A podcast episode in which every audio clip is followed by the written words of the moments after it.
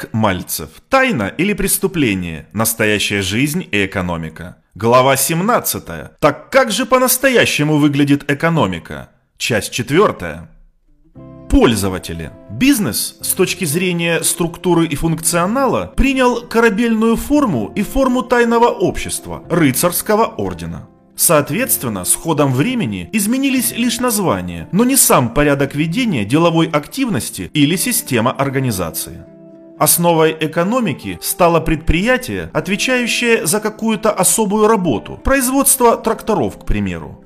У нас, на Руси, таковой подход вступил в силу только в XIX веке. Ранее же существовала подрядная форма организации предприятия, не европейская.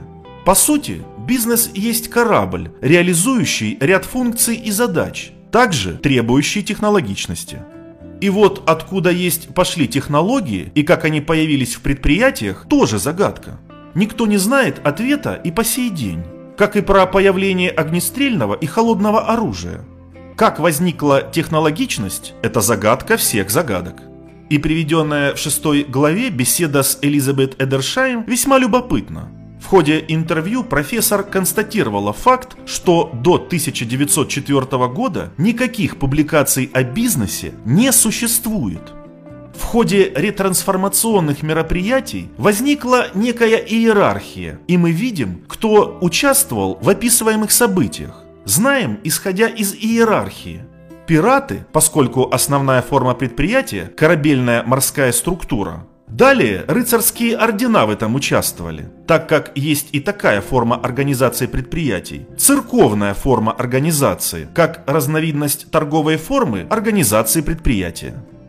Итак, по структурам организаций представляется возможным определить, кто принимал непосредственное участие в формировании механизмов экономики и кто выступал основным действующим лицом экономики и создавал эту систему, поскольку их мысли, тактика и стратегия четко отражены в структурах и механизмах. Нам несложно заключить таковые выводы, исходя в том числе и из психологических категорий. Изменить мышление человека крайне сложно, особенно при условиях, при которых большинство людей суеверные, необразованные. И анализируемые проявления показывают, кто на самом деле руководил обществом необразованных безликих толп, кто их структурировал, организовывал в группы, в том числе и толпы людей, вышедших бастовать за права и свободы. На арене мировых изменений в качестве ключевых движущих сил мы наблюдаем рыцарские ордена, церковь и корабельную системы.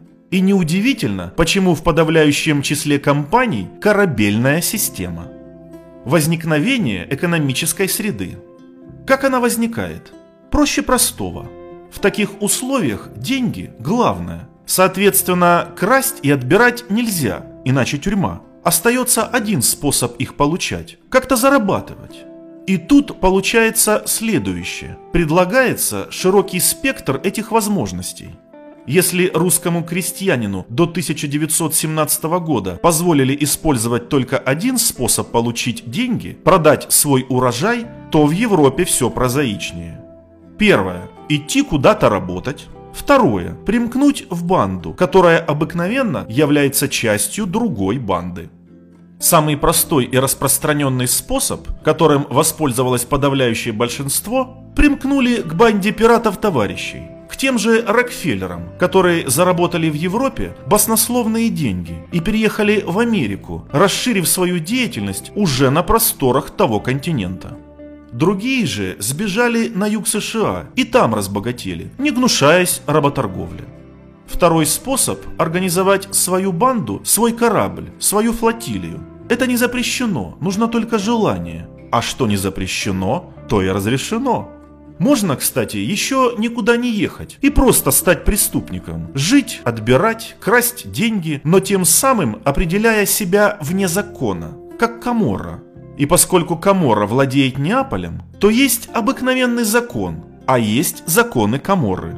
И так как большинство населения с законами Каморы согласны, то общий закон – номинальная категория. Можете стать комаристом, печете, но если попадетесь, это ваше личное дело.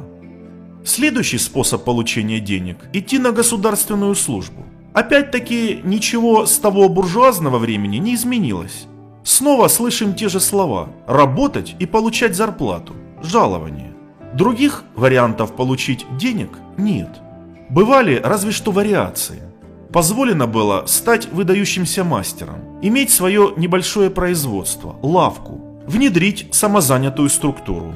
Собственно, и торговлю никто не запрещал. Торговать изделиями тоже полезно. Но любые приложения усилий в данной среде сходятся к одному параметру – к получению денег. Можно ехать в Америку и там пытаться разбогатеть, вернуться с золотом. Ехать, грабить банки, мыть золото и так далее. Много бесчинствовали, да недолго.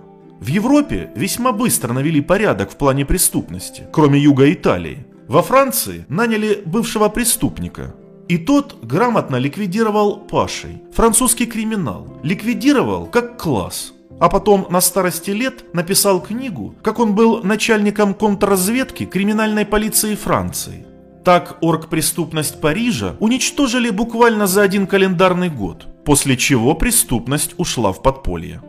Криминал, с одной стороны, нужен власти, а с другой он мешал экономическим преобразованиям и безопасной работе потому ее объявили незаконной.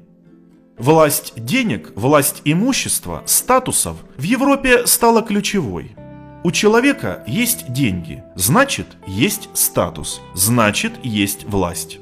Ключевой параметр определяет формулу деньги, статус, власть.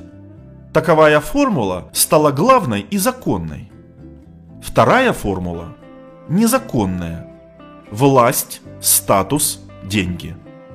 Использование статуса и власти с целью зарабатывания денег – незаконная система приложения усилий с той же целью заработать. Как пример – коррупция, оргпреступность. Именно по второй формуле Украина упражняется с утра и до вечера. В Украине царит формула «власть, статус, деньги». И, как многозначительно пояснял знаменитый криминолог Антонио Никаса, сие незаконно. Если у тебя есть деньги, ты можешь приобрести статус, а статус позволит двинуться во власть. Но прийти к власти, чтобы зарабатывать деньги, незаконно. Впрочем, Украина, Россия и все русскоязычное пространство функционируют только так и не иначе.